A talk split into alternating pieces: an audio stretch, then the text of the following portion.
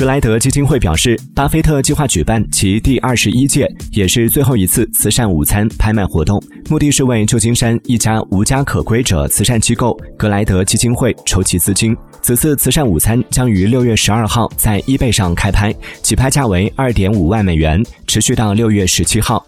拍卖中标者和多达七位客人将在曼哈顿的史密斯与沃伦斯基牛排馆与巴菲特共进午餐。午餐会上唯一不能谈论的话题是。巴菲特接下来可能会买什么？